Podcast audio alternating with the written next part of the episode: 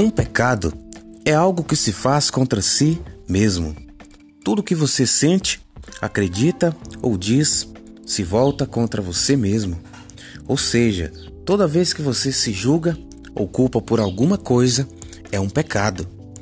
Ser impecável é não contrariar sua natureza, é assumir a responsabilidade por seus atos, sem julgamentos ou culpas. Desse ponto de vista, todo o conceito de pecado se transforma de alguma coisa moral ou religiosa para algo que pertence ao senso comum. O pecado começa quando você se rejeita.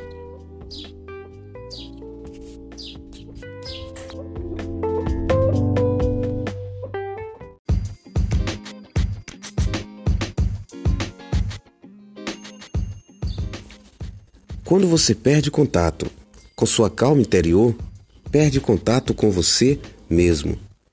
Quando perde esse contato, fica perdido no mundo.